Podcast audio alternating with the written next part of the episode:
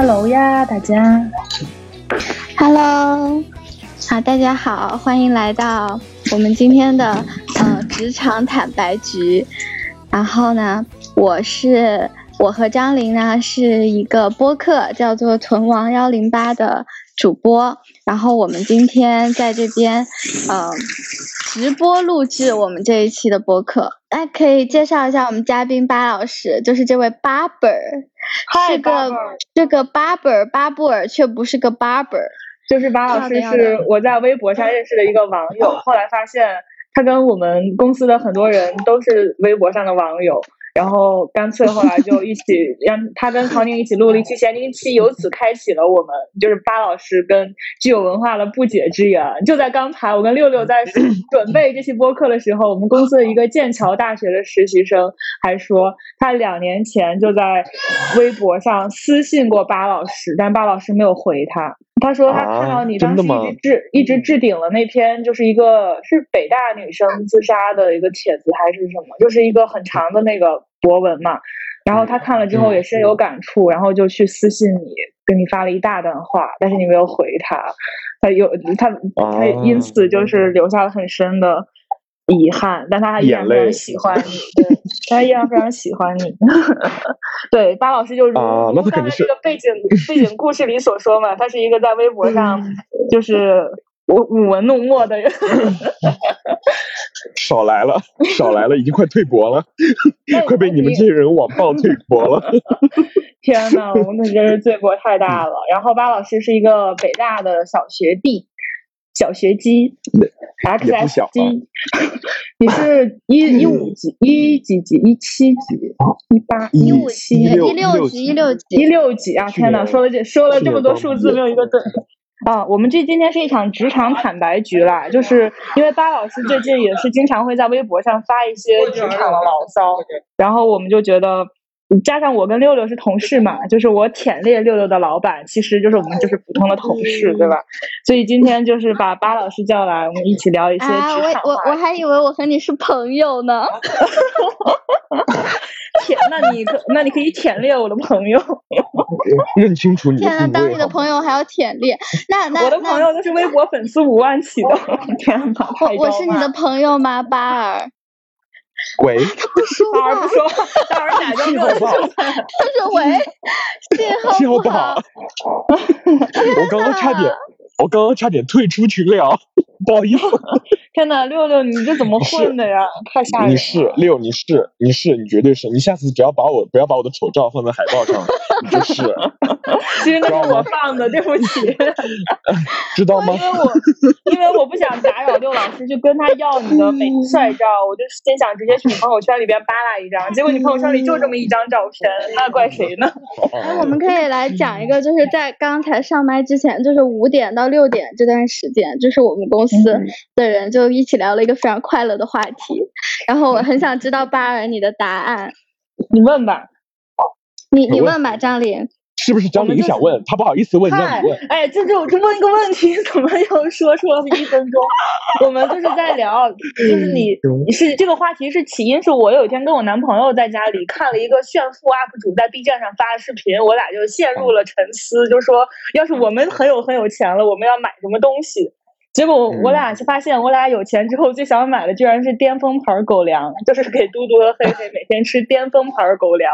那是我们能想到的最富裕的生活，因此就我们深深的对自己的这个想象力感受感到悲哀，这真的是穷人的想象力。于是就想，我就问了一下我同事们，就你们有钱了都要买什么？发现这是一个非常快乐的话题。巴老师，你想买什么呢？你有钱了？嗯，我有钱了，我就想，就是。啊，我我是最近突然觉得，就是跟自己不喜欢的人吃饭，或者不认识的人吃饭，可能是一件很奢侈的奢侈品。我觉得如果让我有钱，我就买我可以不跟他们吃饭的权利吧。哇天哪！我还以为我刚才一瞬间以为巴老师有钱了，要把他不喜欢的人都杀掉。没有想到你仅仅是不需要跟他们吃饭。哎，那你可以雇我跟他们吃饭啊！我非常擅长跟各色人等吃饭。哎，发现了！我昨天还在跟我昨天还在跟我一个朋友说，我说张琳，我终于知道张琳和曹宁他们的这种这种基因是怎么来的了。我就就是你到了山东，你才能理解，你知道你才能理解他们。就是山东的小孩从小就是这种饭桌服务型人格，就我们非常会说饭桌上的大人们爱听的话。天呐，真这真的是我一项传统异能啊！真的，你这么一说，我就更强化了，就更确定，真的是。对，天呐，你看看到没有？六六八老师，人家八老师是多么的有格局，有钱之后买的都是一些这样的，就是改善自己精神精神层面的品生活品质的东西。你来听一下六六有钱要买什么吧，我真的非常无语。我怎么了嘛？我就说我我我很有钱，以后第一件事情我就进入 SKP 买进贵宾室。我怎么了？这不就是一个很正常的？你接着说呀，你接着说呀，你把你想买的都说一遍。然后我要首先在三里屯买入一个大平层，接下来我还要在京郊买一套大别墅。京江是哪儿？京京江。就是什么顺义之类的啊？不，但是当时六六六六六对六六说他之所以要在京郊买大别墅，他说他要为了度假。我们说你都那么有钱了，你去京郊度什么假？对呀，来我们邵阳。然后然后六六说，因为我要上班呀。但是你都你都买你都买大平层了，你还上什么班呢？请问？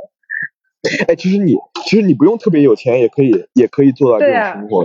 对呀，对呀。哎，我发现，我发现你们真的都觉得这些东西特别特别的实际。没有啊，这不实际啊，这特好。哎，我觉得你做特好。是你就是是争取一下可以争取来的东西。就如果六六你现在真的很想要这些东西，你有办法立刻拥有它，但是它不是遥不可及的。但是像巴老师呢，就是巴老师说的这种呢，他可能就是需要他有一定的这个权势之后，他才可以拥有的。我觉得真的很难，真的很难。我现在就，我现在就觉得，怎么说呢？就是，呃，我现在就是觉得，可能换什么工作都没有办法避免这件事情，就是总会让你很，就是有很多你你不喜欢的人，然后你喜欢的人。你片面了，你片面了，你你你到那种层次，你就不用工作了，你还换工作？对，可不，就所以就是本质上就是本质上买的就是不用工作的权利。你看我猜对了吧？我只我跟六六在开始之前，我们俩有想说，就是一会儿问巴老师这个问题。然后我说我猜一下巴老师会买什么。我说巴老师肯定会买不工作。天呐，对我我觉得工作就是对我精神生活最大的伤害。哎，那换退一步问，就是如果不工作了，你会去干嘛呢？你会用那些就是现在你被压榨的时间，你会把它用在哪儿？呃，可能会。而且你还很有钱的情况下，嗯，可能会去当旅行作家吧。哇！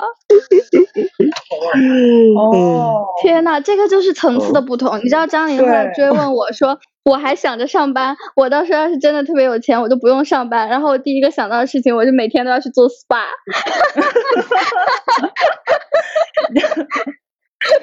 你们俩真的做的太不一样，做得过来吗？你做得过来吗？你每天做。六六六六说他要买上一张二十万的 SPA 卡，非常的 具体。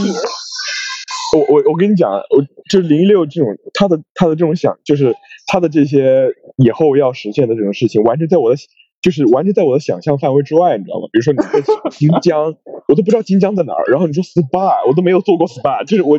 对你想实现的那些东西完全没有想象。哎，但是说讲真啊，就是六六讲的这些，是我希望我将来能为我伴侣买到的东西。就是我希望我将我将来成为一个老，就是如果我尤其如果我是男的的话，我觉得我的我我希望我将来的伴侣过上六六这样的生活。那如果我现在是个女的，我希望就是我，比如说我当老板，我希望我的老板也拥有六六这样的生活。所以六六对你来说最好的解法是嫁一个老板。哦，所以你想用你想，所以你想用钱买到的是，呃，你当富婆的那种快感。对，就是我当富婆，让我的这个副业，就让我的，让我的，就是让让我的另一半可以天天做 SPA，然后除了除了你的另一半，你还想汇集什么样的人呢？啊，我还想汇集就是需要帮助的人呀，就是呃，我我我特别希望去帮助一些什么，就是比如说做一些疾病的那个研究啊，然后就是 捐钱去做什么疾病基金会的研究，然后去帮助贫苦儿童。这个其实从现在就可以开始做起了，朋友们、听众朋友们。现在现在有做，但是我就希望，如果就是钱很多很多的话，就可以肆无忌惮的做。我现在规模可以做大一点。对对对，现在做还是要考虑自己的吃喝嘛。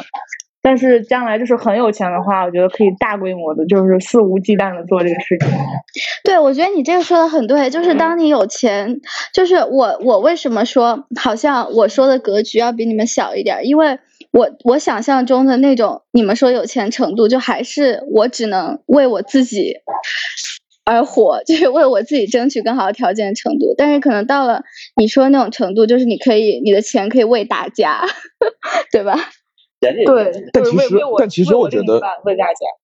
但其实我觉得，真正要去做这些这些事情，其实需要的那个门槛门，就是那个所谓财富的门槛值，其实没有我们想象的中那么高。反倒是，反倒是零一六他这个，我觉得挺高的。我觉得我这个反而不高，你知道吗？真的，真的。对呀，就是巴老师，你现在就可以实现呀！你可以给我钱，我就替你吃饭呀，我就替你谈事情啊。我还以为，我还以为你要把我签，我以为你现你现在就跟我谈合作，然后让我把你签下来，让你做旅行作家呀。不不不，哎，这样我们谈合作，我把你签下来，但我不给你钱，我就替你吃饭，好不好？这样我们就是双赢了。用一纸合约换你梦想中想要的吃饭权，不吃饭权。哦，你你你这你这个就特别像什么呢？特别像我前段时间看那个《Rick and Morty》，就是嗯嗯，它里边有谈到一种，就是谈到一种虚无主义的类型，就是 Rick 跟他的女儿说，他说你要相信你的生活就是就是 bullshit。为什么你的生活生生活是 bullshit 呢？因为我如果现在造出一个跟你一模一样的人，然后把你的生活替了之后，不会不会有任何人觉得异常，然后你的就是你的功能完全是可以被替代的，然后你就可以随便去做你随便想去做什么你都可以了。不然你你你如果不信的话，你可以试试看。我就看那个 Rick and Morty 里面有一集是这样的，所以你跟我谈的这个合约其实有点类似于这个。就是最后最终还是不不不，我跟你谈这个合约是让你就你会因为这个合约而变成独一无二的人呀，因为你去当旅行作家这件事儿是只有你自己能做的，没有人能代替你做的。天呐，那你刚才说那个 Rick and Morty 那个话，真的有给我心灵上一击哎。对啊，因为我就是一个，我就完完全是一个这样的人啊。我不管是现在的，我不管是现在的工作，还是我 之后想要，就是如果大发大富以后想要干的事情，都是。就是都是你说的那种 bullshit 的感觉，没没有啊？你为什么会觉得你是 bullshit 呀？谁都是这样的人吧？他他他指的 Rick and Morty 里面那个 bullshit 的衡量标准是你现在正在做的事情，如果现在立刻我零一六从这个星球上消失了，然后我现在在做的所有的事情，你可以找到另一个人去填进去，就是不会有任何区别。对吧？就是有有点像一个哲学命题，就是你如果把你换成另外一个人，跟你一模一样，也叫零一六，然后一个克隆人，嗯但他但他就所有东西都跟你一模一样，但就不是你，嗯然后他然后把他替，就是把他去顶替你现在的生活，然后不会有任何人发现异常。那那你这个太哲学了，你这是一个科学命题，好吧？你这都说做一模一样了。对啊，你都一模一样。但六六的意思是，他他现在的工作换别人做也可以，他将来要享受的那个大平层、那个 SPA、那个 GUCCI 的贵宾室是一间，就是换别的贵妇去干也可以。但是我觉得不是这样的呀，就是你你你在这个工作里边，你的不同是因为你周围的人对你的感受是，就是你换了一个人。周围人的感受是不一样的，包括你将来成为一个贵妇，就是我之所以会想到这个，就是有钱之后干啥了这个问题的这个源头，就是我当时跟我男朋友一起看了一个 B 站上的炫富 UP 主，他叫杰克小兔，大家可以搜一下，他现在有十点八万粉，他妈妈就是一个完全零一六式的人物，然后他妈妈现在就是零一六式的人物拍这个炫富 vlog，就把他的儿子的是他儿子这个。频道之所以火，就是因为有他妈，就是他们他他他妈带他去这个 GUCCI 的贵宾室、更衣室里边去见识，然后带他去各种逛街，带他去吃上海最贵的料理，然后一起去介绍这些昂贵的东西好在哪里。但是就是大家就很喜欢他的妈妈呀，我也不觉得说就是他妈妈就可以被取代的。六六将来可能就是一个这样的贵妇呀，多么的开心快乐，对不对？对，林六还伤心吗？不伤了吧？然后我好开心快乐，但张琳说的我好像就是我的梦想，终会有一天会实现，朋友们。对呀，你将来也会有一个傻儿子当 UP 主。你之前孵化草，你的将来孵化你的傻儿子。有人哎，你知道就是。如如果我真的有这么一天，在此直播间的所有所有所有人，好吧，第一件事情就给大家一人包五千块钱红包。哇，我妈妈也在这里，天呐，那我们家会获得一万块钱红包。我妈妈现在在观众席的倒数第三个人。天呐，是 王书香。哎呀，我不能在我不能在阿姨面前树立一个我这样的形象，阿姨。没关系，我妈，哎，我妈怎么？我妈，我妈好像走了。哎，我妈上啊，我妈上了嘉宾席，天呐！笑死！哎，那你们有想过，你们很有钱之后要买什么代步工具吗？要买什么车？就是很实际、很实际的。嗯，我就买个好一点的赛车。我想买个好一点的赛车。哇，赛车你你还要你还要买马路哎，因为赛车不是有专门的道吗？不，哇，不是不是韩寒，不是韩寒那种赛车，就是那种山地山地赛车，然后可以让我买四驱车。不不不不，哎，这个这个 这个和你旅行旅行作家的这个梦想非常的契合哎。啊，对，我就喜欢骑骑车到处玩儿，嗯。然后，所以你要骑着你的赛车去当旅行作家。我其实对那种，我其实对我其实对那种轿车的品牌没有什么，没有什么感，就是没有什么了解了。就是我，我真的是非常粗糙的一个人，就是对，我不太了解。哦哦哦，就是那个特斯拉可以，我就蛮喜欢特斯拉的，因为特斯拉很酷，我觉得。别的在我眼里都，在我眼里都差不多。对啊，我 天呐，但六六说一说出他的那个想他的梦车，又会。那你跟你今天说了一个啥来着？什么粉？我我不要说，我不要说了，你不要再采访我了。我现在觉得我我我的很危险，我我我，你的很精致啊。说吧。代表的就是 啊，普通的一个什么，嗯，就是有点消费主义的女孩的一个小梦想，好吧？非常高级，所以大家不要。六六总怕自己说出来会被招骂，但这不会被招骂呀，这非常的现，就非常的好呀，多么有生活气息。我就我就特别喜欢，我就要讲了。张琳张琳每次我不敢讲什么，他就给我发一个洗脑包，说没有人会骂我。就是没有人会骂你啊，你总觉得别人会骂你。我就我我我特别喜欢那个粉色的保时捷，我觉得真的很好看，就是又有一点粉，又有一点银。但是其实我现在不会开车哎，然后那你还需要一个司机哦。对，而且你没有车牌，你没有北京的车牌，你还摇号。但你摇号之前，你要先有户口。哎，这就不不得不说到有一天晚上，我做了一个大梦，你知道 什么？什么大梦？有一天晚上，我做了一个大梦，我梦见就是我对象突然之间接到一个电话，然后接完这个电话以后，他挂完电话就两两只眼睛都放光那样子看着我，跟我说：“零六，你知道吗？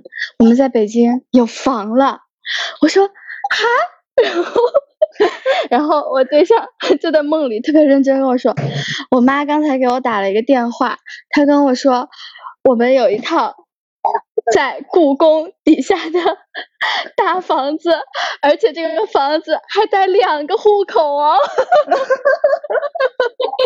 天呐，就是就是在梦里，在梦里的我对象还跟我强调了两遍。就是带户口，而且是两个。那你醒来有跟你对象讲这个梦吗？然后我醒来做的第一件事情是把这个梦记在了我的备忘录里，然后准备在播客里讲了。天呐，真是日有所思，夜有所梦。哎，那我们聊了这么多，发表你的看法。巴尔可能对你嗤之以鼻，他懒得说话。没有，我觉得我觉得特别好。我我现在我现在只是做了一个梦而已了，大家不要每次说我觉得特别好的时候，就是他不想说话的时候。那你知道，就是呃，你知道就是。巴尔应该不知道，就是在那个之前，曹宁搞了一个活动叫夜航船嘛。然后我是在跟听众朋友们讲，我知道，我知道你知道夜航船，我在跟听众朋友们讲，就是曹宁之前搞了一个活动叫夜航船。然后这次夜航船结束以后，就不知道干嘛，在群里呃怎么着就说曹宁呃曹宁是个就就说曹宁和大家的关系是什么，然后就说张琳是曹宁的妈妈。然后有人就问那六六是什么？然后就有人回复说，哎，六六是不是女儿？结果，结果就有就有一个群友在下面回说，呃，六六应该是外婆吧？就看起来比较慈祥有爱，但是不怎么聪明。哎，那很好啊！你不觉得你给别人造成这个人设非常非常好吗？这也太有利于你的各项发展了吧？笑 死我了！我觉得我我觉得这不是个人生，就是我本人啊！你不觉得这也太好了？不是，如果如果我能给大家造成这样的看法的话，那我真是谢天谢地，那也太好了。啊，你可以慈祥有爱不 聪明。你马上就可以，张琳。笑死了！思想有爱不聪明。哎，那你觉得？我觉得最最害怕给别人造成的人设就是聪明、活泼、有野心，那真是太糟糕了。为什么聪明、活泼、有野心糟糕啊？曹贵人。啊。就聪明、活泼、有野心，显然就是就是出头鸟呀，就是会首先。那曹贵，那那曹贵人和甄嬛，她的区别是什么？首先，他们两个都聪明，然后野心他们也是有的，只不过一个活泼，一个不活泼，是 吧？谁活泼了？我就没看到一个，除了华妃没有活泼的。华妃，华妃，华妃是华妃是活泼、恶毒、不太聪明。但我哎，我觉得我们话题有渐渐的转到职场上来，就是职场人，其实就是在聊职场人设嘛。我觉得就是不聪明这件事情，这真的不是一个坏，就是你的职场人设如果是不聪明的话，就他得分人，就你给谁展现的是不聪不聪明的一面。就是太聪明，确实不太好。那你觉得应该向谁展露聪明的一面？就你是老板，我觉得应该向老板，不是我。我觉得，我如果作为一个员工来说的话，我应该 向呃老板展现我聪明的一面。那如果我作为一个创创业者的话，我应该向投资人展现我聪明的一面，向向媒或者向媒体展现我聪明的一面。嗯，那向谁展示不聪明的一面？向男朋友展示不聪明的一面。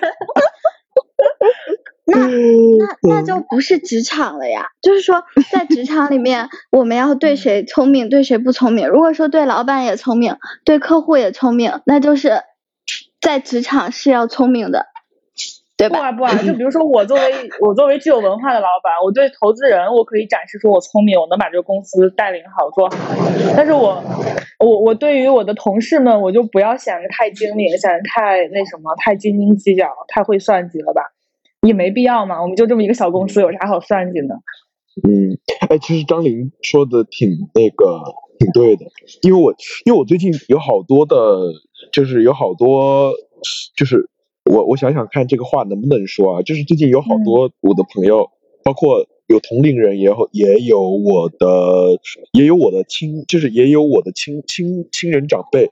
想找我去创业，就他他们都在创业阶段，然后，嗯，因为我换了好多份工作了嘛，所以如果如果就是我现在如果要进大厂的话是很难的，因为我每份工作只有很短的时间，而且都不在都不在一个行业里面生根，所以进大厂很难。呃，然后如果要去的话呢，估计就是创业公司，这这种创业的团队可能会找我的机会就很多，但是那种大厂就没有，就没有人会没有大厂会收我。然后，但是最近我就在。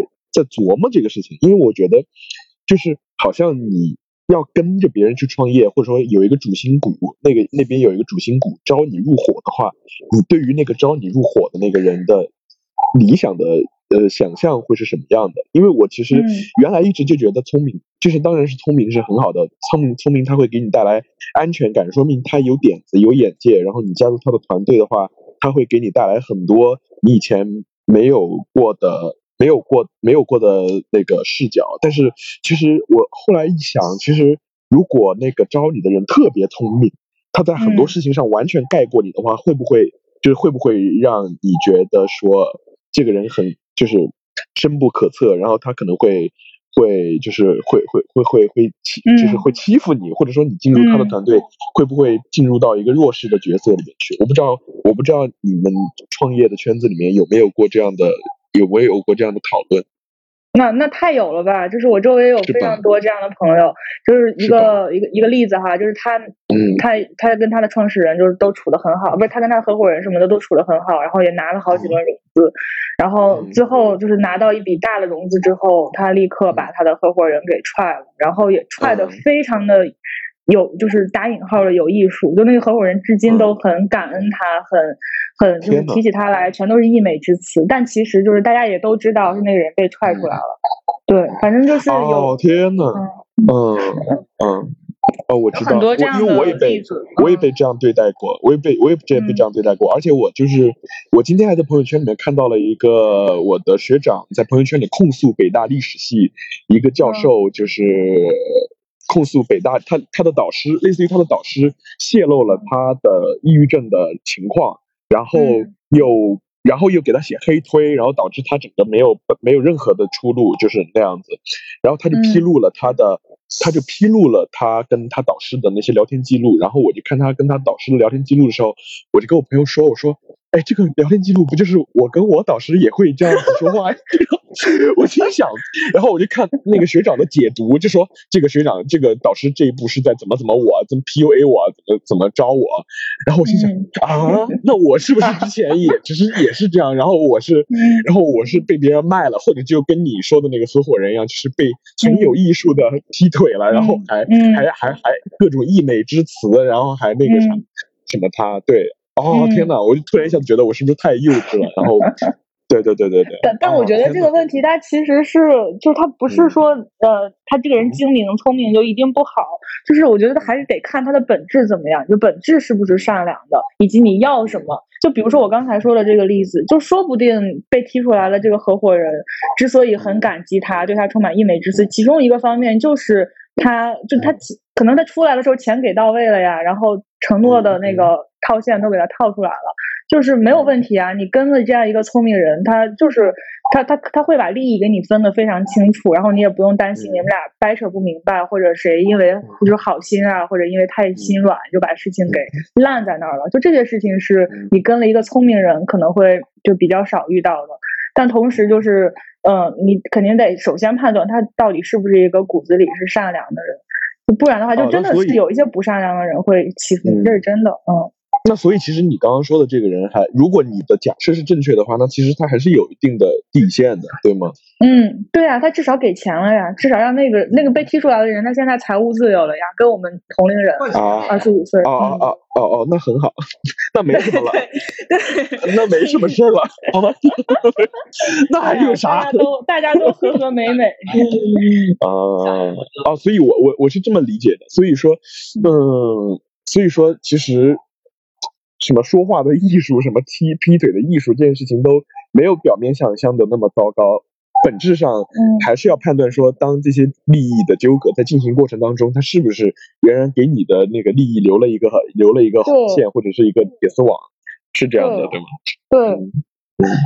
啊，就或者给你留了一条路，或者给你留了，就是就是放了你一马这样子，或者用这样的语言，嗯。对，因为聪明人他有个好处是，他不会因为好心去办坏事儿，就他不会说啊，我就是顾及跟你的感情又这那的，最后就是可能这公司也成不了，然后你俩也赚不了钱，那可能是最糟糕的情况了。对，所以我觉得聪明人有一点好处，就是他不会把事儿给浪在这儿。嗯，所以其实还是，哎，嗯，哎，真的特好。巴巴老师，巴老师现在心里在默默盘算自己经过这一番筛选，还有还有哪几个创业创始人的目标的？没没有，我我我就是，但是你刚刚一说，我突然一下子就特别理解，就是为什么他们说一般来说创业的人一般都是要不就是同学，要不就是同乡，要不就是要不就是之前有过很长期的同事，就是那种很长期的那种一就是比较知根知底吧，就是土话说知根知底那种。经历，因为他其实他其实聪明是一个层面，但另外一个层面对于这个人的底线或者是他行事逻辑那个行就是心理机制的那些理解，其实还是或者说对他的信信任这些东西还真不是聪明就能够带就是都就能够包揽的。对对，就聪明可能是最表面的一个东西了。嗯啊，六。但是，但是你说完这番话之后，六六可能就是心里一惊，他心想，他来这个公司才几个月。六儿，你觉得你觉得张琳聪明吗？我觉得，我觉得你们跟我比起来都太聪明了呀！天哪，六六居然说自己不聪明。没有，没有，六六其实很聪明的，他大智若愚，但我就不在这儿揭穿他了，为了维护他的这个人设。啊啊嗯啊嗯。我都是为了维护你的人设，所以我哎，竟然真的有人会觉得六六弱鱼，我甚至都没有看到他弱鱼的一面。啊？不是我，就是不是这个曹宁的粉丝说他说他弱鱼吗？我就对，我觉得那个粉丝真是对六六不太了解。对，六很聪明的啊，比我聪明多了。真的假的？我觉得你们在挖坑，让我跳下去。我才是那个蠢人，我属于那种就是既没有财富自由，也没有给你利益，最后被别人踢出来，还要对别人充满溢美之词的人。那只能说你是个好人。那 所以，所以，所以你那次到底是啥情况呢？就是就是，为什么会出现一个这样的局面呀？嗯。我觉得就还是，哎，这么说说话有点，就这么说说出来就有点顾影自怜的意味了。但是其实，对，但其实，嗯，就是就是被别人用了，用了之后抛弃了吧。然后之前也没有仔细理解了解，然后就进了一个进了一个进了一个媒体一个团队，然后就就被别人当成一个试验品了。试验品两个月，然后试验品失败了，然后就把你丢掉了那样子。嗯，哦。那那那承诺给你股份还是怎么着了吗？没有没有承诺股份，但是我觉得就还挺啊，就我的人生真的很就是很像马南波杰克，你知道，就是真的就别人老说我看马南波杰克，我就想起我就想起你，然后真的就是就是马南波杰克，我觉得这是嗯，在每在很多的时间节点上，我的想法。都是基于我在那个情境下得到的一个信息的，但是，但是这个信息有时候因为它偏差，因为比如说我在那个公在那个团队里面做的时候，当时我做的很开心，然后我也没有意识到，啊，我也没有意识到说，就我很快就会被被被抛弃掉，然后我觉得这个这个这种开心可能可以持续很久，所以我因为这种，因为当时候这种无意识的，呃。滑行吧，就在那种呃很喜欢那份工作，然后在那份工作那种无意识的快乐的滑行里边，就自然的拒绝掉了很多很多的机会，别的 option，别的机会。然后，然后当你拒绝掉这些 option 的时候，这个时间那个时间窗口一过，然后你就被抛弃了。来到了这座城，只记得艳阳高照，落英缤纷，青涩的脸庞带着天真，敲开一扇一扇又一扇的门，前辈告诫要努力去争，这个世界远比你想的残忍，门口的小摊都比你认真，明天赶紧早起开始创造美好人生。要做骄傲的打工人，哦要有璀璨的灵魂。我我我还挺能理解你的那种，就是嗯，就是 option，它总是在一个。呃，特定的时间段会源源不断的向你涌来，然后当你选了其中一个以后，另外一个也一另外一些也就转瞬而逝了。而且它就是 你你应该说的是应届嘛，就是应届这一年。是的，对，我觉得这个这个，嗯，你说你说你说你说你说你说没有，我我我忘了我要说啥了，你继续说。啊 啊，这就是大智若愚吗？我是我我是觉得就是这个，我也感受挺深刻的。我觉得就是这，我不知道是不是这一两年的求职环境的变化，就是感觉呃，应届这一年变得非常非常的嗯，就是重要，就是就是很多嗯岗位，它就只对这一年的人开放。然后，如果你这一年他你没有做出选择的话，那你就永远丧失了这一一一一大波浪潮的机会。我不知道这个，对，是这样的。而且因为我我我觉得我特别有，我觉得你可能也有啊，也有发言权。因为我觉得我也很有发言权。就是我没有参加校招，因为我本来是要出国读书的嘛，所以我没有参加校招。然后我后来就意识到。校招，因为我真的，我就是在在就是在出国受阻之前，我从来没有就是没有就是真正去理解过应届生这三个字的意义是什么。然后到后来，我就是，而且在很长，即使是在后来很长一段时间里面，我都觉得 OK 啊，那我没有参加校招，那我就那我就再捡漏呗，我就不信我没有我的机会。但结果真的就是没有机会。其实就是就是没有没有漏可以捡，嗯，真的真的。我我我我觉得。我跟你对，就是对应届生这个身份的，就是认识的延迟这一点，我们可能深有共鸣。就只不过你在出国之前，我是出国之后回来，发现哇，原来这件事情是这样的。但其实我们很多的同龄人，他们早在呃，可能刚入学，就比如说你大四毕业，大一就已经对应届生这个身份有多么宝贵，就有了很深刻的认识。然后他们整个四年就是都在。就如果用一种比较中心的说法，就他们都在就是为了那个等待那个会心一击的时刻，是吗？对对对，就都是一直在积累。对对对对。天呐，你知道我妈就现在在观众席里，原来听到你们这番话已经非非常焦虑。没有，我觉得我觉得张琳完全 OK，她已经是老板了。对对对，但是就是我我说一个就是特别那什么的，就是我之前之所以休学一年，我就是想保留我的，就是让我的应届生应届生身份，就是到时候发挥一点作用嘛。你看，我本来是去年就应该毕业的，他是聪明人。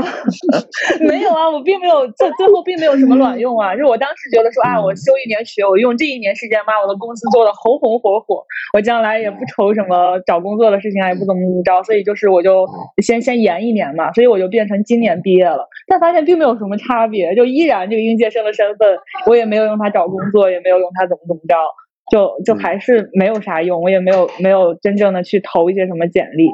但是呢，就是同时，嗯，但你可以用它落户，哎，对啊，哦，我我有了解这个政策，但好像就是。他们现在就就政策不是特别明朗，就尤其是对于创业的，就是他确实你什么呃大学期间创业，然后你是公司法人，你的股份百分之五十以上，你就可以落户。但是他这个就是具体对公司的要求什么的，他们细则都没有出，就说不定其实这个也没有什么卵用，就他可能要求你必须要创立一个像字节跳动那样的公司才可以。啊！天哪，那这个政策下只有张一鸣一个人能落，张一鸣需要落户吗？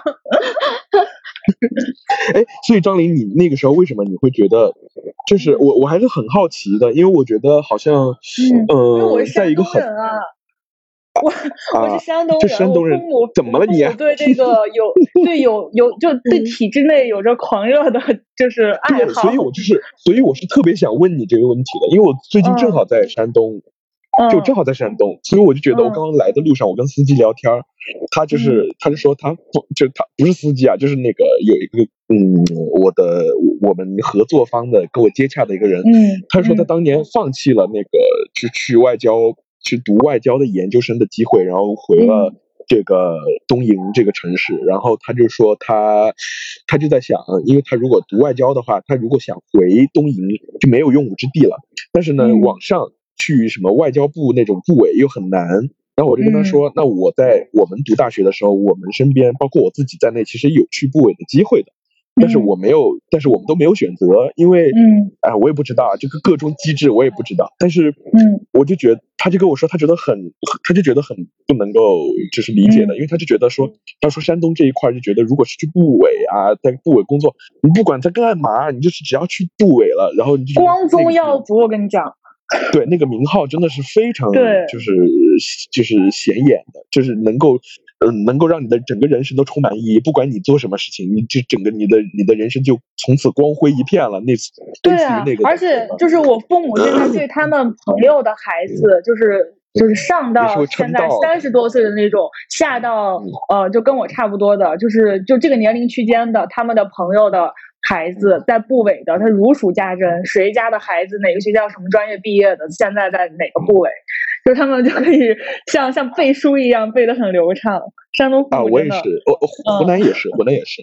我所以我觉得山东，我觉得山东之所以会被别人拎出来说传统的原因，是因为在所有经济发达的省份里面，它比较传统。但其实中国整个往南方，比如说像我们湖南、贵州这种内陆的不那么发达的省省份，其实。就是在这种事情上，管本位吗？非常的，非常的。嗯，天哪！我还以为南方会好一些。我特别感兴趣的一个事儿就是，你为什么会就是选择创业？就哪怕是，哪怕是，就是我觉得哪怕是进一个大厂啊，也是，其实就是哪怕不是进体制，不是进部委，哪怕就是进一个就是什么大厂，按部就班进一个大厂去卷，其实也是呃清北这个圈子里面。更多人的选择吧，我理解的是，因为包括我自己在内，我最近因为有很多的很很多的学长学姐，包括同龄人，还有我的长辈找我创业，我就意识到这一点，我就意识到其实我还是一个小农，你知道吗？就是我原来一直觉得我是在跟父母对抗，他们想让我进体制，但是我我不进，但是嗯，当有人找我来创业，然后我在那一瞬间产生了恐惧的心态的时候，我突然一下子就觉得。啊，我其实跟我父母没有没有区别，就是那你恐惧啥呢？我不知道，我就觉得就是我觉得就是那种恐惧，就是好像就是你从小到大形成的一个思维定式，就是我要一定要去一个大公司，它必须要有一个有个 name，有一个名字。我我太能明白你的这种恐惧了，对吗？但是我就是从恐惧中走出来了呀！你看看我现在来到了具有文化，对，所以我就特别感，所以我特别感兴趣的就是。而且其实北清北里面的人，你说他特别的，就是脱离的本官本位，那当然是是是，就是很多人都脱离了官本位，大家都比较喜欢在市场化的机构里面去任职，但其实是大家还是在。通过卷啊，然后这种体就在一个体系化里面寻求一个一个安稳的大公司，或者在金融行当或者互联网，就所有人都想去的地方，他们在里边去卷。但其我也是，当然我也是其中的一员啊，就我现在也是其中一员。然后我就特别感兴趣是张琳，为什么你在读书的时候为什么会想？要去，就是会有不同的想法。就是你为什么，比如说你去新闻，那你身边很多人估计就是梦想就是去，要不就是说很有新闻理想，我要去什么南方系做监督报道，要不就是说我要进人民日报拿一个拿拿拿拿公家的房子和户口。那你为什么会有别的想法？我其实特别感兴趣的是，哎，更何况你是个山东人。对，嗯，我我刚才想你问的时候，我就在想，我觉得有几个吧，一个是我这个人，就是我的骨子里边其实还是比较。就是那种比较反叛，就是很我很我是一个从小跟很希望跟别人不一样的人，就包括我们当年呃初中升高中的时候，其实按部就班的话，就是我们我当时是个县城嘛，就青岛底下一个县城，按部就班的路径是。上我们县最好的那个高中，其实也就是使劲卷也能考上清北，但我就是想去一个大城市里边的搞素质教育的那种高中，因为我就想跟别人不一样，我就觉得我怎么能跟别人一样呢？我就铁了心要去那种高中。就我说，即使我上那个高中只能保送浙大，我考不上清北，那我也要去，我就去了。然后包括后面上，呃，就是上了清华之后，一开始学的是工科嘛。我就觉得，哎呀，怎么啊？你上的是工科吗？一开始？对，我我大一是工科，我刚进去的时候是生物医学工程系，我就觉得清华的工科生好像 就不为人知。这是我不知道的。对对对，这这真的是你不为人知一面啊。OK。对，我包括我从工科转新闻，其实抱着的也是一种啊，我怎么能跟这些。就是我觉得工科生好千，就是千篇一律啊，这不是偏见，这不是我的那，这这这真的是我就是大一的时候就是刻板印象，不，就各位工科生们原谅我，我就想跟别人不一样，所以我就转了新闻。包括我在清华的时候加入话剧队，也是我我我觉得就是清华的话剧队那帮人是跟清华的其他人不一样。就这个不一样，可能是在当就是在那时那刻的我看来的，就其实是是当时的我的一种很狭隘的、很局限的一种想法。但是就是这种不一样，就会促使我去做很多选择。后面创业也是，对，这不后面找实习，就因为我周围的新闻的同学都去大厂啊，就是什么人民日报啊、央视啊实习，嗯，我就想不一样，所以我是我们新闻学院就是这么多年来第一个去综艺节目组实习的人。然后呢，我去了综艺节目组，其实就是综艺节目组的这些大哥大姐们也很欣赏我，很喜欢我，就是劝我留在那儿。那我又会觉得说他们的生活。就是其实也被一些东西给绑住，就比如说你在一个省级电视台，你即使你在《快乐大本营》这样的话语权很很大的节目组，你还是有领导在管控你，你还是不能想做什么内容就做什么内容。然后还是我就是觉得，嗯，那他们的生活那还是一样的嘛，还是想不一样，那我就要选择自己干一个什么东西。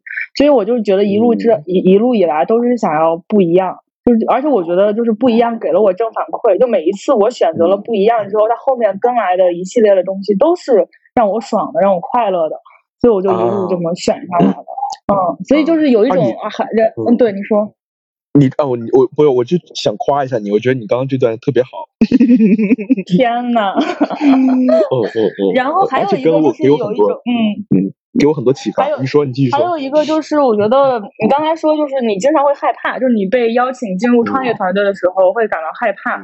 然后我有一种就是光脚就不怕穿鞋的那种感觉，我就觉得我也没有什么好失去的，然后还不如搏一搏一搏，搏个大的。好，我懂了。我现在的处境就跟你的心态很像了。是吗？对，就是有一种对自己命运的莫名的自信，你知道吗？啊。明白明白，对，那我现在我妈妈现在在观众席，在观众席听着我这番不知天高地厚的演讲，不知道她会 晚上会怎么骂我。没有啊，我觉得如果我有一个这样的女儿，OK，我年龄比你还小，我觉得如果我有一个这样的女儿，我会很骄傲的，我会很骄傲的。对，就我妈其实挺理解我这一系列感受的，但是确实就我爸，我直到现在。呃，我回每次回家，我爸还是要跟我谈一谈，说，哎呀，要不要考虑进体制里，去个什么青岛市市委组织部呀？就是在他的认知里边，就世界上最好的工作就是青岛市市委市委市委办公厅给市长写稿子的秘书，他觉得是最适合我的工作。就我文笔又好，然后又得体，又是名牌大学毕业，然后又很会，就是就是讨领导欢心，他觉得这个工作真是太适合我了。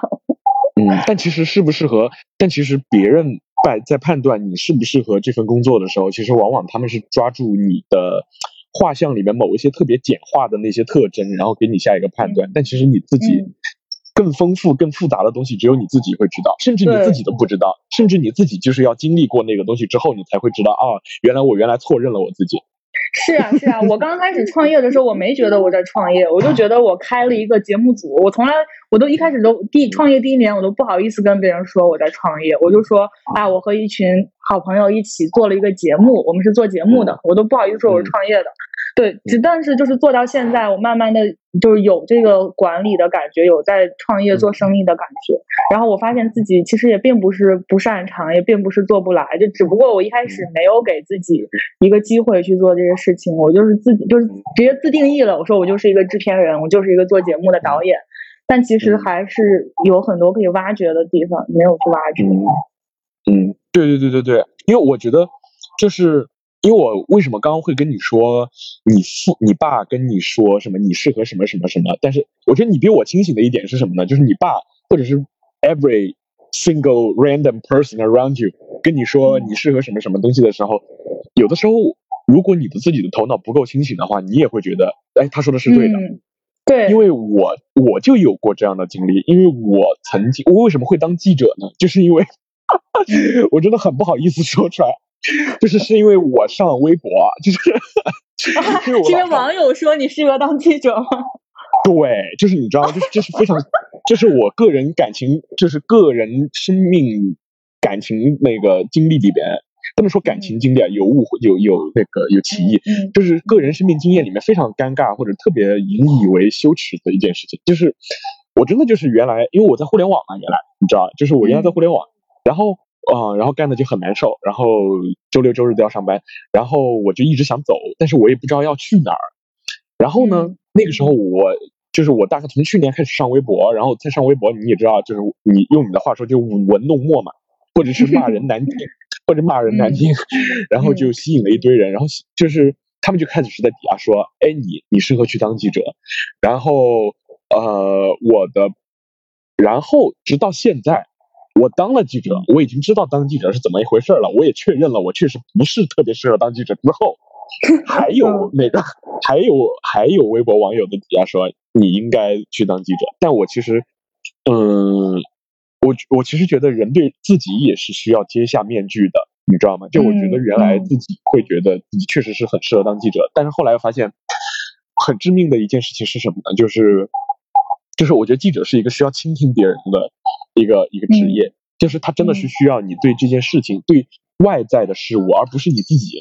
对外在的事物需要很感兴趣，以及对他们的细节更深一层的细节、更深再更深一层的细节，都需要有很强的好奇心和求知欲的那种性格。但我，呃，就是就是会写、想写、喜欢写这些事情，这件事情可能也是记者的一个。呃，一部分，但是它不是全部。但是在你没有进入真正体验过这个行当的时候，你会以为，哦，那我我我 OK，我喜欢写作，那我就进去了。但其实根本不是，就是你进你进去之后才才会发现，你原来对自己的认识也是有偏差的。嗯啊，对，我觉得其实就是外界对你的这个指引，就是比如说我爸说我适合去给市长当秘书，网友说你适合当记者，就他可能是一个钥匙，是一个，就是是是一个方向，你可能沿着那个方向，你再去挖一层，才能挖到那个你真正擅长的东西。就因为我爸说我的那些点也是对的，就我确实擅长他说擅他说我擅长这些东西，但我确实也把他说的那些东西用在了我现在的工作里面呀。就是它并不是矛盾的，所以就是呃，所以我就我其实我是想说，现在很多网友说巴老师适合开播客，你不要因为上一次大家说你喜欢当记者，当记者的体验不愉快，你现在又不开播客了。这个我们之后再聊，好吗？嗯，你看，这就是张琳是个聪明人。所以他，所以张琳，但是我觉得张琳说的刚刚也有一，他有一个点也是对的，就是他其实，在我的反思的基础上在进行再反思，你发现没？嗯，就是他说。我说，我说，我是发现有一个特征，以前别人发现我有一个特征符合这个职业，然后我就试了，发现其实一个特征只是那个特征，这个这个这个工作往往需要更多的特征。但是张林刚又说一层，他说其实这个工作，别人之所以说你适合，那其实也不是完全错误的。嗯，然后张林刚的反思就说，其实有那个特征，说明你不是完全不适合这个工作。你进到这个工作之后，挖深一层，你会发现里边这些东西，它会伴随着你进入下一份工作，或者说它会它会成为你人生的一部分，对吧？我理解的是这个。嗯嗯，甚至你都不用进入这个工作去尝试，你可以先静下心来，仔细分、仔细拆解一下你这个工作，他们为啥说你你适合这个。嗯，而且话说回来，其实不会有一个完全吻合你所有特征的工作的。对啊，对啊，是这样的，就是还是要拼拼，就是拼的是你的长板嘛，就短板只能慢慢补。嗯。哎，但我还是会想要问你一个问题，因为你刚刚就说，你之所以想要去创业，就不去卷，不去做那种呃任何意义上的体制里边那个所有人都想去做的那个职业，呃，是因为不一样。但其实我就想啊，我我就在想，我不知道，因为可能我还是骨子里面很不自信，就对于自己的呃，对于自己是一个小地方出生的小孩儿的那种不自信，就是我会觉得。我会觉得我还没有经历过，我没有见过大的排场，或者我没有进见过一个大的体系，它是怎么运行的时候，我会没有那个自信去，就是很，就是很很有安全感的去断，去去去创造我自己的那个小的东西。我总觉得我要去建一个见证一个大的东西之后，然后再回头来。再去做自己的小的东西，而且我觉得好像很多创业的人都是这个思路，是吗？就是他们其实是想要进到一个大的平台里边，积攒所谓的人脉资源，或者是见识，或者是对于什么商业模式的看法和这种什么思维方式之后再出来创业。所以我觉得你还是确确实实非常勇敢的，就是你。我最开始也是这种想法呀。就是我的第一个投资人问我说：“你想干嘛？”我说：“我想做个节目。”他说：“你打算怎么做？”我说：“我毕业之后，我说我这个专业就是进央视可以免笔试，就是可以直接就是进进面试环节，就可以去央视工作。我说我现在要去央视工作，工作五年，拿到北京户口，带出自己的团队来，然后带我自己的团队出来创业，然后做这个节目。他说：“那你现在呃做和你五年之后做就差别是什么的？”然后我说：“五年之后做就有资源了呀，然后也见过大场面了呀，有底气了呀，然后也有户口了呀，没有后顾之忧了呀。”好，到了我最最想听的环节，继续说。对，但现在做的好处就是我其实我也没有后顾之忧，因为当时我拿第一笔钱的时候，我在读研究生，也不涉及到什么应届啊什么之类的，然后以及。呃，我现在更年轻，就是我要做的这个节目肯定是给我这一代，甚至是比我年轻的零零后们看的。那我五年之后，我都三十多岁，我三十岁了，我怎么就是怎么去更了解年轻人？我现在我就是年轻人本人，对吧？我觉得这个是现在的好处。然后，但是唯就最大的差别还是就是没钱。我五年之后说不定就有钱了。然后他说：“那你做这个需要多少钱？”我就算了一笔钱给他。他说：“那现在给你这笔钱去做吧。”然后我就做了。嗯，所以说，其实投资人跟你聊的过程当中，他有一个很关键的问题是 “Why now”，就是为什么是现在，对吧？对。后来我发现，就是我们这一批跟他聊过的小孩，后来决定创业的，都被他问了这个问题，就为什么不现在去做呢？后来发现，也真的没有什么不能现在做的理由。嗯，啊，这个这个问题特别 universal，就是我觉得真的是在人很恐惧任何做出选择的瞬间，都可以问自己这个问题。嗯，后来我就就是，反正我我特别爱说一句话，就干他妈的，就是就是这么短的人生嘛，就干他妈的。你妈，你你妈，你妈在地上提醒你一下。曹宁和我妈现在都在观众席里。我是打工人，却没有打工魂。我不想没日没夜摸不着家门，别跟我说什么苦中苦人上人，我只想早点下班见我的心上人。我是打工人，却。没有打工魂，心里总惦记着老家的那些人，也不是没有幻想过成为更好的人，只是这生活这世界不必太当真。但是今天这一场我很开心，因为没有聊到我最担心听到的话题，就是六六的六六陈述，有时候我也想辞职。来六上来。突突然 Q 我，我刚才一直听你们两个讲，我觉得津津有味，我就觉得，哎，这就是一个和我好像没有活在一个格局上的两个人。你是想，你是想，你是想聊，你是想聊 SKP 的 SPA 是吗？对，六六的格局是我们不能达到的，SKP 的二十万，二十万大卡，就是，我就觉得我，嗯，我就觉得我没有。我没有找到自己有什么非常宏大的职业理想，我觉得可能我所做的一切都是，嗯，都是为了抛去抛去责任和感情啊，我都可能是为了当下的欢愉。嗯，这不是很好吗？那很好呀，那一个创业团队里也太需要你这样的人了。为什么？但你其实可以上升一下，你你可以上升一下价值的，你可以上升一下价值观的，就是。请请你来矫正我的价值观。你知道吧？就是你说我只为了欢愉，只为了欢愉也可以，这这也是价值观，就是你知道。对啊，对啊。哦。这不顾价值观也是一种价值观。活在当下呀，住在当下，你们心无杂念，这这你简直就是，简直就是一个悟道的人。啊，你这也你这也太夸张了！我指的我指的欢愉是，比如是吧，吃上一顿好饭，喝上一杯奶茶。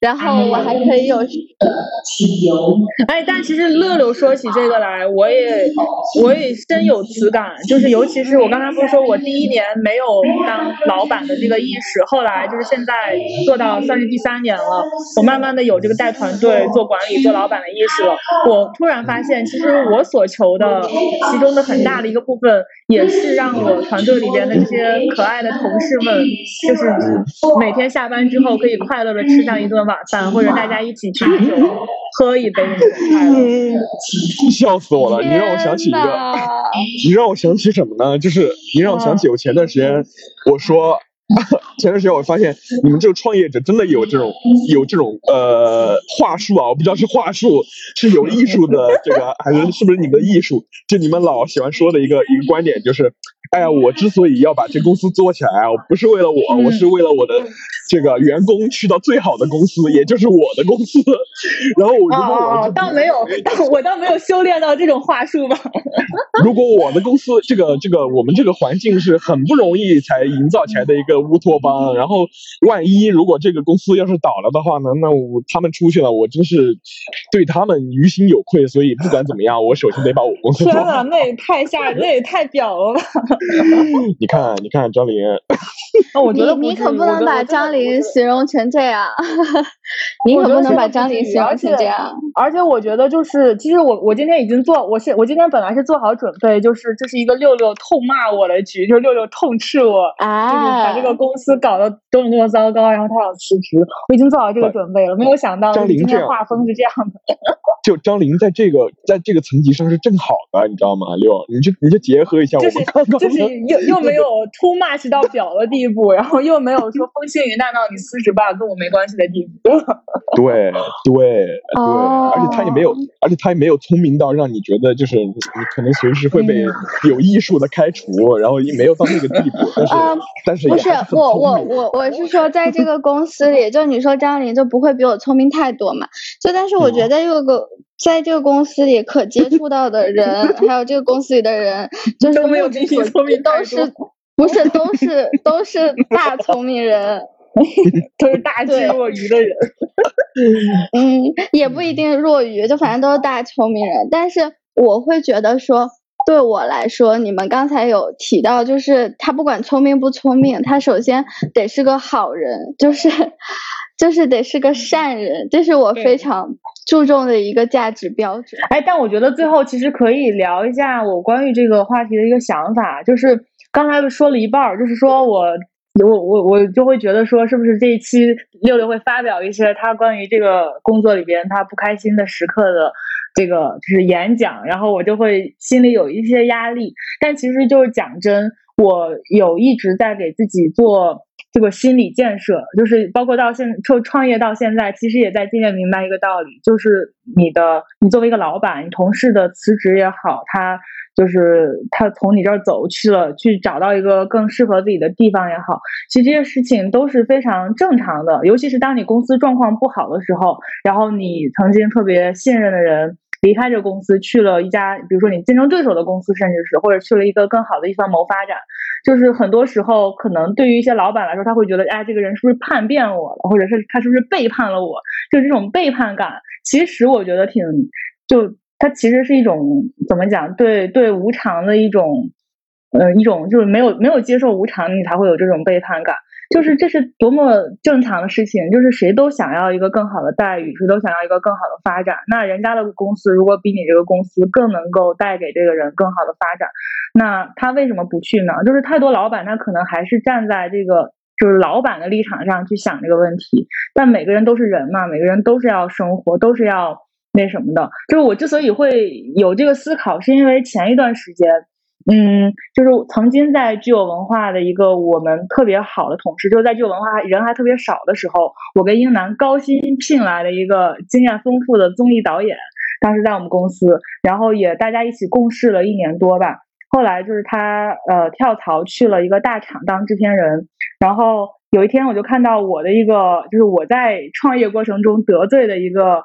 一个女女人，就现在如日中天的一个艺人，然后在朋友圈里发了骂我的话，然后呢，呃，这个前同事他在这个人的朋友圈底下就跟这个人，呃，一唱一和，就是回了非常就发了很多的评论，两个人一起在评在架住我，然后我，然后因为我把那个女艺人的朋友圈屏蔽了，所以是我好朋友，就有几个好朋友截图给我说，哎，这个导演之前不是在你们这儿吗？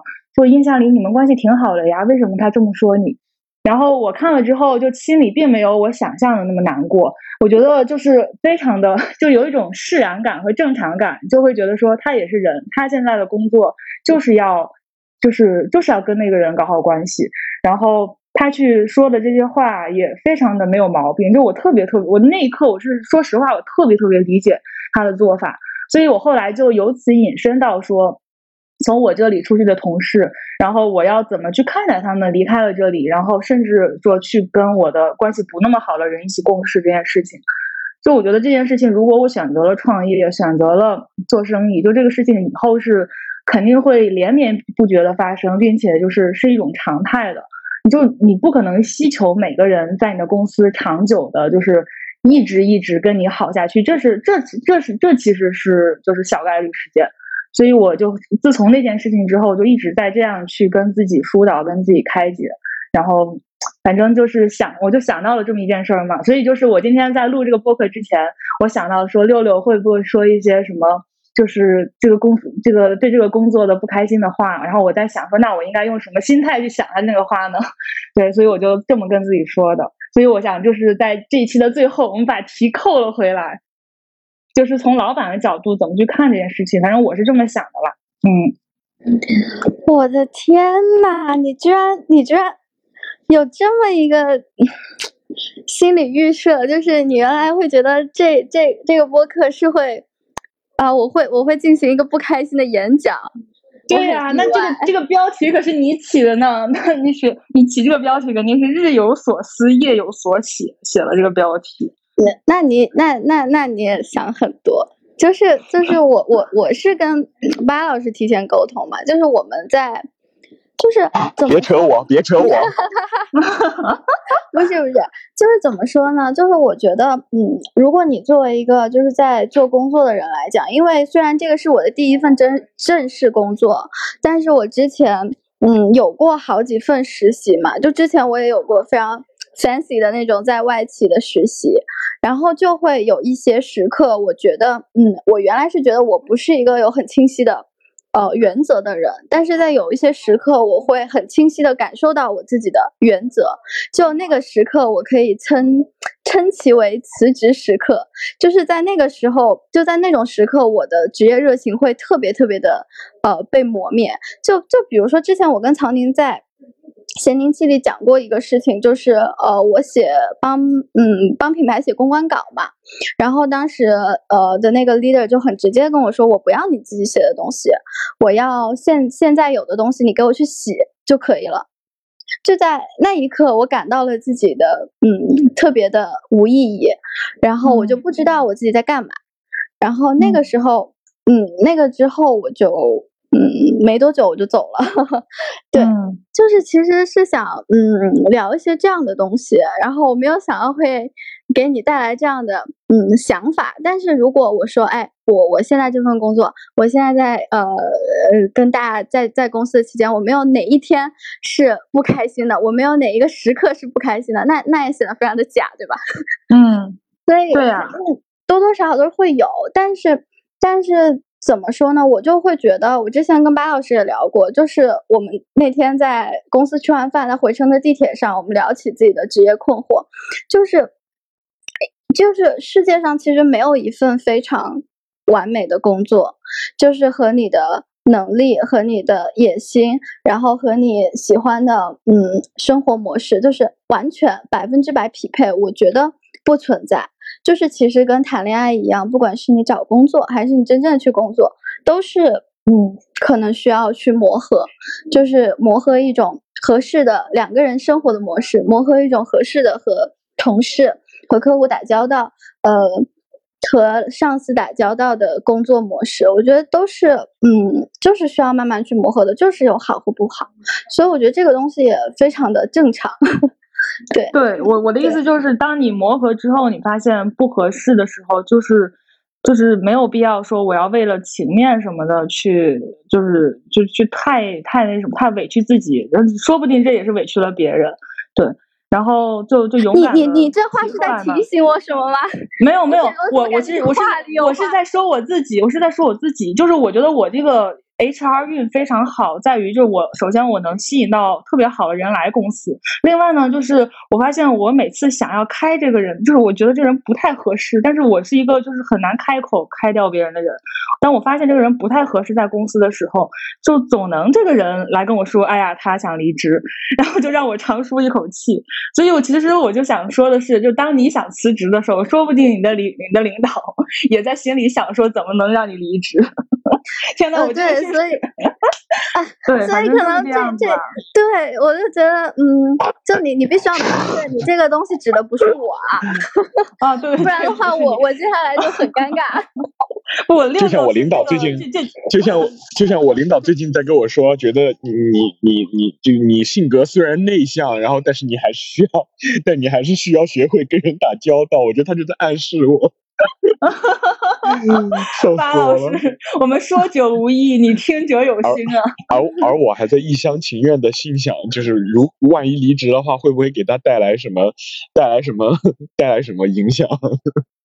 哎，大家就我觉得这件事儿是在商言商了，就是没有必要。就这个这种时候是需要聪明的时候。嗯嗯，好的。嗯。哎，那那我们可以做一个结尾，就是嗯，刚才都说到就是双向嘛，既然我们都聊到这个份上了，我们就可以说一下，就是对于比如你作为老板来讲，就是你，嗯，比如你什么时候想要呃优化一个员工，是因为他呃哪些方面就是会是你的那个原则，就是会造成你的那个开除时刻，然后我也可以对应的就说一下，就是哪些方面。就可能会造成我我的辞职时刻，就这样子，我们就真正的做到坦白不标题党，好吧？嗯，好呀。那巴老师也要说一下哦。对，巴老师也要说。好。嗯。那谁先说？啊，但其实我我说我可以先说呀。就是其实我说的这个优化时刻，它不只是就是要把这个人给优化掉，我可能我更多的是想的是我怎么从机制层面改变一下，让这个让这个时刻被我优化掉，或者不是最初的情绪肯定是啊好烦呀，我好想。把自己给优化掉，然后可能进一步想的是，我怎么能改变一下公司的机制，就从这个绩效上或者从什么机制上来改变一下，让这种时刻被我优化掉。这种时刻就很多呀，比如说啊，你说，你说零零六，你你刚刚的那个问题是什么东西啊？是是是优化谁啊？就你的词不是你，就你想优化你老板的时候，你你都是什么时刻？啊，好，你继续说。对，就这种时刻蛮多的呀。就比如说，我特别烦躁的，就是我屡次提醒一个同事要干什么的。就我其实是特别不喜欢把自己变成一个 pusher 的，但是如果一个同事让我不得不屡次把自己变成一个 pusher，我就会比较烦躁。我我很讨厌自己当 pusher 的样子。嗯嗯，然后所以我就比较喜欢那种自己能动的，我不太喜欢去。嗯，也不是不太喜欢吧，就是如果你要多次被我多次让我动的话，就是多次让我去 push 的话，我会觉得停。我懂的，你 pass 好吗？OK OK，反正就等了吧，就是我不想当 pusher，就如果你让我，就如果我 push 太让我 push 太多次，或者我需要就是去替你做这个结构化的东西的时候。就我要去，我需要替你去写这个 timeline，去去列这个执行策略的时候，就一次两次我觉得可以教，但是总是这样的话，我会觉得比较的难受。嗯，这个我我我我我能明白，我我我我我非常而且而且你能改到，就是我你在跟我工作的过程中能感受到我对当 p 我对当 pusher 的不情愿，其实。嗯，但是有的时候就是不得不，嗯，这个我我我我能理解。这这个这个大家都能理解，就嗯，对对对，这我们都都都。但是我但是我有的时候又会想说，就如果我是这个员工，可能我也会对于就是对于这个要求，我我就会反抗，我会觉得说，你就给我这么点钱，你凭什么让我能够把这些工作都这么顺利的给他 run 起来？就是我我这这个时候，如果如果我想到了我员工的这种心态，那我就会有点自责，说是不是我钱开少了？那那没办法呀，那就是这么个情况，然后就觉得无解。那这个时候我就想说，那我能不能从机制上去优化一下？就是自己能能动的，越能动的，那就是可以得到越多的钱，越多的配。然后就会想这个层面的事情。明白，嗯，我我其实也能也能，也就是因为毕竟我们是同事嘛，我其实非常能 get 到你的这个标准，嗯，和想法和和和纠结吧，应该是我有的时候也能感受到你那种纠结。嗯，哎，你别呀。张呃零一六零一六那个张琳在等待你自己说出那句话。没有没有，你说你的辞职时刻吧，你就。我我其实有好多有过好多辞职辞辞职时刻了。Oh my god！我我我觉得可能嗯。我觉得最最可能对于我来说最最想要去辞职的时候，其实是发现啊，我的领导他没有办法指导我，或者没有办法保护我的时候吧。就是我其实还是一个应届生，就是应届生的那种心态，就是学习的心态。就我我我远远其实远远没有到叫张玲那样，就是说很自信，然后很勇敢的闯出了那一步，然后开始。就是在一个哪怕在没有准备好的时候，然后在里面摸摸爬滚打，慢慢慢慢准备好。我觉得我是一个特别胆怯的人，就是我是回避型的人格，所以，啊，我不太愿意面临风险。我更加喜欢就是以一个很低的姿态去学习。但是很多时候让我很沮丧的一点是，嗯，那个人，那个我希望得到帮助或者希望得到。呃，庇护的那个人没有办法给我这些东西，然后我确确实实也觉得，过去两年不仅是，不管是从原来在学校里边也好，还是出来换了几家公司也好，其实都没有碰到，都没有碰到这样的人。就是我其实没有真的被谁，啊，就是没有亲大哥，对，没有被谁保护过。就是从，哪怕是我从一开始刚刚毕业的时候，其其实我觉得人刚刚毕业的时候的那种心态是特别珍贵的。嗯，我现在回想起来，就我觉得我很我我已经没有那种心态了。就是刚刚毕业的时候，你觉得我要学习，我要努力，然后我的触碰一个新的行业，我一定要好好的努力，然后然后把把就是不辜负别人的期望。但是我在第一家公司的时候，我觉得一定程度上我的这种热情被败坏了。就是我很努力的在工作，然后包括周六周日的时候，我都觉得啊那 OK，我吃亏。年轻的时候觉得小年轻嘛，吃亏没有关系。但是我后来就发现，你等啊等啊等，就没有等来，没有等来那个。你所谓的说暂时的吃亏能够学到的那个东西，就是你不断的，你最后就会发现，你就是就是被当成了一个工具人，然后就是不断的，他就觉得你好欺负，然后不断的去给你填塞一些，填塞一些很脏很脏很不合理的工作，然后直到你没有办法承受，你自己选择离开。嗯，我觉得就是。就我我最最最早进入社会的第一步的那种信心，然后对于领导的信心，对于一个公司的热情，就在那个时候就被败坏掉了。所以后来后来其实也没有好到哪里去了，就是我觉得自己也都也还是很努力。就是我虽然在网上很丧，然后也总说一些丧气话，但其实我骨子里面是一个，就是对于对待自己的。对待自己的精神是一个非常严肃的人，所以，啊，我一直期其实一直在期望一个一个这样的团队或者一个这样的领导，但是我从来都没有被没有找到过这样一个大哥，所以就还挺沮丧的。然后，哎，那你分析过你在你第一份工作之前，你分析过你的那个大哥吗？或者你就是有评估过他吗？哇，我在微博上写过长篇，那个时候我还没有离职，我就写过长篇的那个。长篇的评就是评论，就写是是讨伐他还是赞美？没有讨伐他，没有讨伐他，就纯粹出于学理，就是研究这个人，就是他的各种心理机制，为什么他会这样说话，为什么他会这样做事，啊。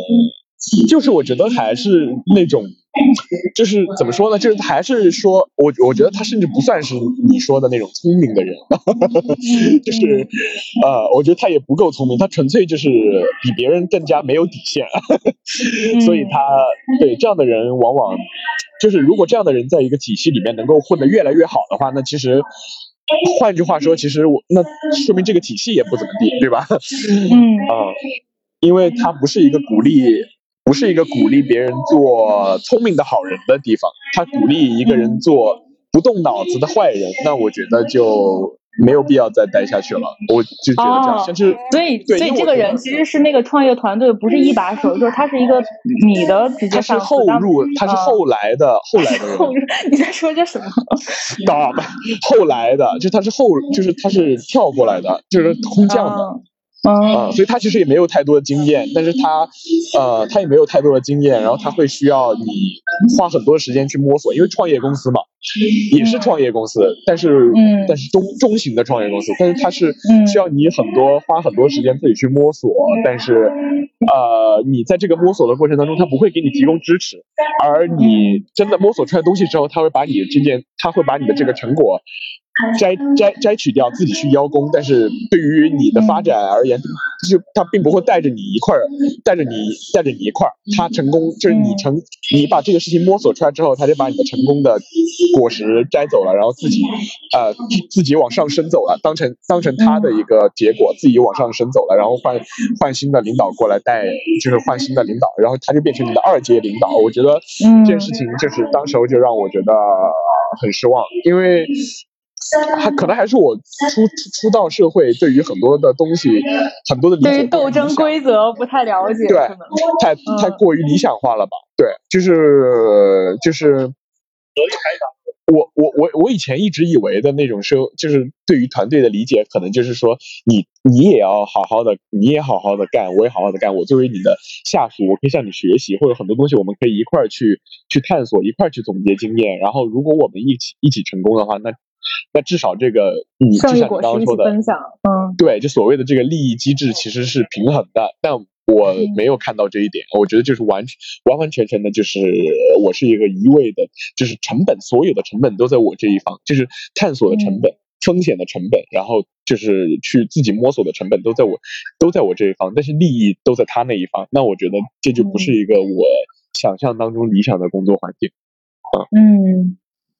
但就是哎，我，但是我感觉其实你面临了一个矛盾的东西，就是你你其你其实比较适合在一个比较扁平化一点的组织里边，就是你直接汇报的那个人最好是这个机构的老大，就是这可能是最能发挥你的个人才华、聪明才智的一个方式。但是呢，你又向往大厂，向往就是一个比较就冰内的东西。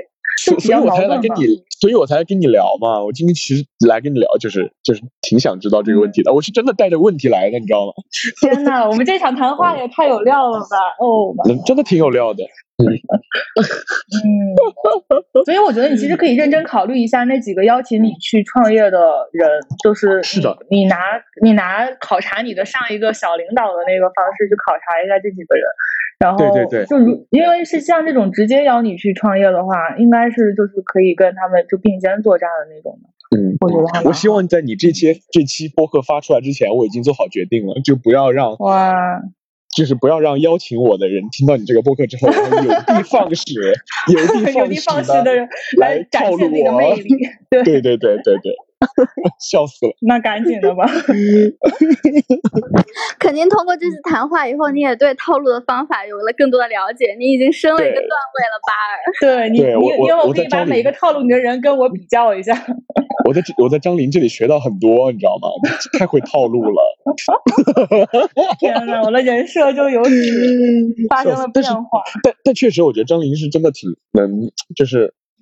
就是我觉得你你是真的是挺挺能，不，我觉得你是真的挺能被人信任的一个人，就是我觉得是这样的。嗯，就我很多人都这么觉得。嗯，就很多东西可以跟你商量，属于那种人，你知道吗？嗯嗯，是。对对对。好，六说吧。就是我我我自己是一个很喜欢沟通的人，我也嗯，我也非常呃相信，就是如果我们就是有意义的沟通，就是可以有。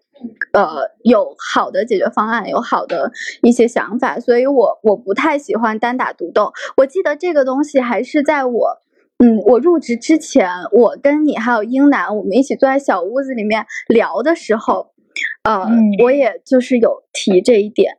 对，因为我可能我我我还是就嗯，我还是在一个成长的过程中，就我还是一个嗯小小的职场菜鸟。对，然后对我个人来说，可能还有就是我不存在那种，我觉得我不存在那种很硬的嗯标准或者原则。就比如说我刚才提到的那个让我洗稿的事情，其实就其实已经是我离开那个职业的嗯最后一根导火索了。就是我觉得。可能对于嗯一份工作，它我判断它适不适合我，或者说我能不能够在这里继续干下去的标准，就是我能不能在这中间找到一个平衡。因为我很呃我很了解，我也嗯知道，就是说。嗯，不管是对于上司还是员工来讲，就事情总是有两面，就是有好的地方，就也有坏的反馈。但是如果说长时间我处于一个嗯给我负面的反馈，比如说嗯，比如说呃加班啊，或者我的事情总是我很力不从心，我做不好，我交不好答卷，我又没有力气去改进这一类的事情吧，就是带来的负面的能量。长时间的要大于我从工呃我从工作中获得的能量，比如说我嗯我产出的内容和想法，或者说我嗯我能够得到的一些很现实的物质上的报酬，或者说是一些呃来自他人的呃正反馈，这些都是正面的。就是我觉得这些东西只要它是处于一个动态平衡的，对我来说就是好的。那我们这一期不如就愉快的到这里吧，然后我们去 K 歌好不好？我们去 K 歌吧。对，我不离开这个房间，我没法下载全民 K 歌，所以我要先离开这个房间。谢谢巴尔，谢谢各位听众朋友，谢谢巴尔，曹宁，谢谢巴尔，谢谢院长。怎么？你怎么就谢巴尔和曹宁呀？你你你，谢谢六六，是他的员工。看一下我还能在公司存活多久？如果发现我下个月就消失在公司，请不要意外，一定是张琳优化了我。好，那谢谢大家收听这次的直播录制，就是本期的图二幺零八。之后我们的录制也会经常用直播形式哦，欢迎大家一起来玩。好了，我们去唱 K 啦，拜拜。